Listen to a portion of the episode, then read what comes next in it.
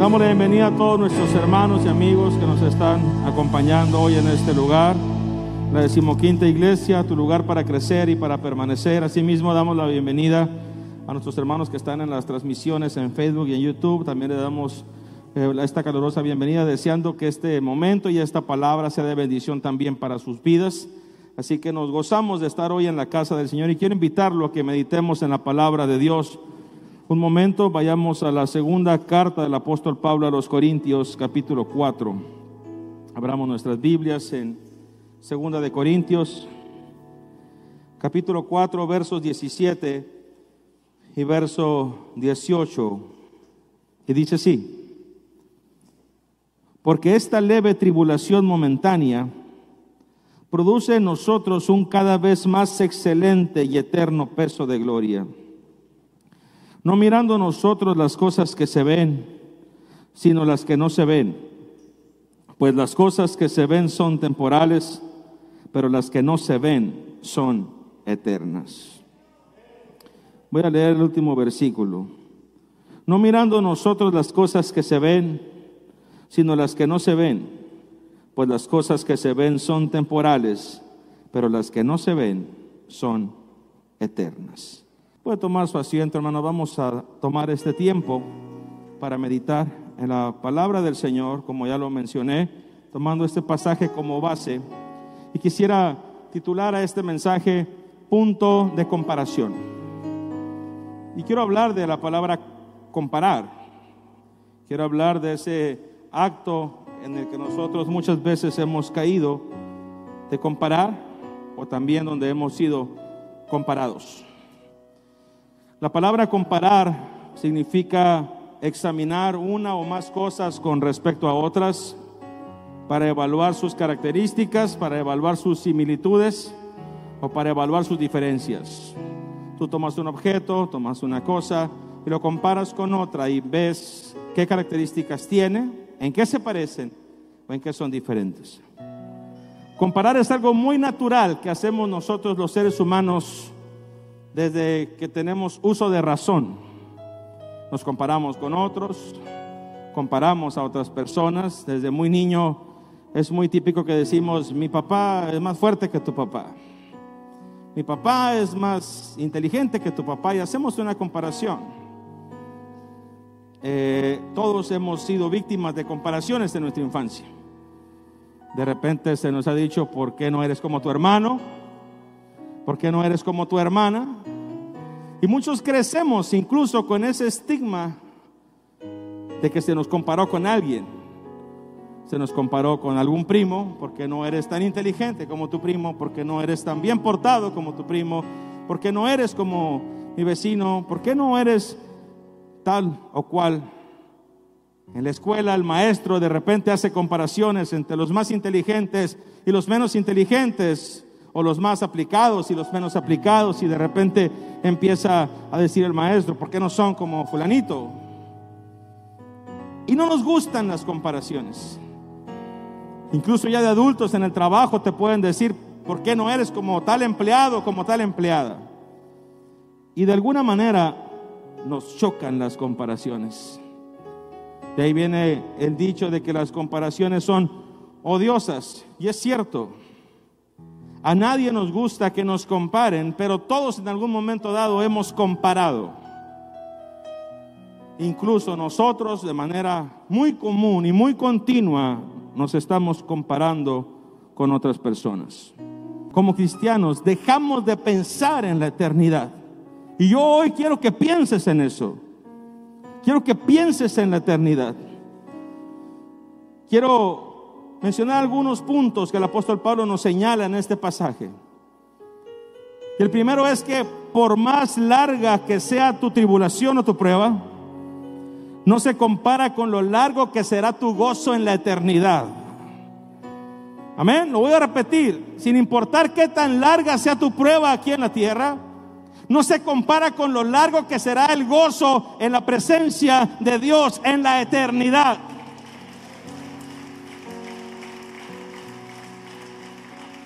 La palabra de Dios nos dice que el Señor va a enjugar, a secar todas nuestras lágrimas. Y el apóstol Pablo nos está hablando de un momento de tribulación. ¿Qué es la palabra tribulación? La palabra tribulación se puede traducir como pena, disgusto, aflicción, un momento de angustia. Y la realidad es que nosotros como hijos de Dios todos vivimos momentos de tribulación, de pena, de angustia, de disgusto, de enojo. No podemos cerrar los ojos a eso. Todos pasamos por momentos así. De manera personal, de manera familiar. Vivimos momentos donde nos sentimos atribulados. Y el apóstol Pablo te dice, lo que sea que estés pasando en este momento, esta tribulación es leve. Y cuando se refiere a leve, se refiere a que Dios te va a dar la fuerza para poder vencerla. No hay ninguna tribulación en nuestra vida, ni ninguna prueba, ni ninguna tentación que no sea humana. Y el Señor no nos va a dar ninguna carga que ni tú ni yo podamos soportar. Siempre la carga que Él va a darnos es una carga que va conforme a nuestras capacidades. Así que sea lo que estés pasando en este momento, Dios sabe que tú puedes con eso. Dios te va a dar la fuerza para que tú puedas superar eso. Esto que tú estás viendo y que estás viviendo es leve y es temporal. Tu problema no será para siempre. El dolor que estés sufriendo ahorita, la preocupación que estés teniendo ahorita, por más grande que sea, no es para siempre. No durará para siempre. Habrá un día en que terminará. Y hay dos formas en las cuales terminará. Lo primero que te dice Pablo es que serás más fuerte que ese problema que hoy te hace llorar y que hoy te hace temblar y que hoy te hace sufrir. Dios te va a dar la fuerza para sobreponerte sobre eso y serás más fuerte que esa situación que hoy te está amenazando. Pero otra de las cosas por las cuales esta tribulación es momentánea es porque tú y yo no vamos a estar aquí en la tierra para siempre estos 50, 60 o 70 u 80 años que vivas aquí en la tierra solamente son la preparación para estar en la eternidad. Y es importante que tú y yo recordemos que nuestra morada no está aquí en la tierra.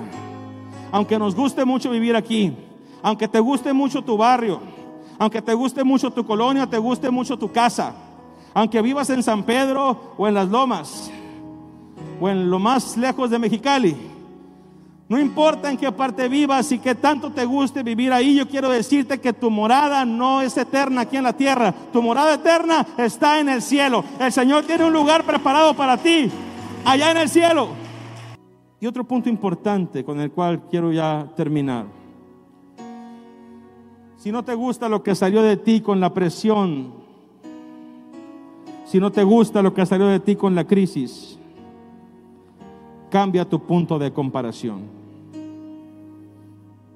Deja de compararte con otros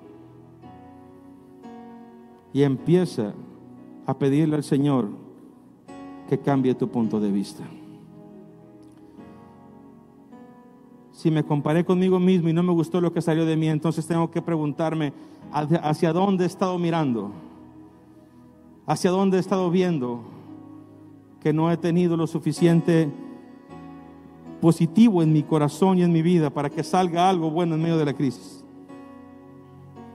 El apóstol Pablo termina este capítulo diciendo, no mirando las cosas que se ven.